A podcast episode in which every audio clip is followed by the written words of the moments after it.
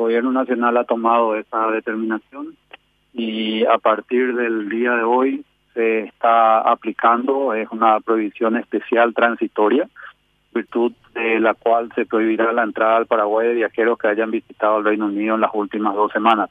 Una aclaración, como ustedes saben, no tenemos vuelos directos de Londres a Exacto. por lo tanto todos estos vuelos necesariamente tendrían que pasar o haber pasado por algún país, alguna ciudad en tránsito. Entonces, haciendo esa aclaración, sí está eh, vigente a partir de, de, esta noche la prohibición de entrada al Paraguay de, de, todo viajero que haya visitado el Reino Unido en las, las últimas dos semanas. En las últimas dos semanas, ajá, perfecto. Correcto. Eh, sí, Así eh, es. Ya está, entonces desde esta medianoche rige la medida.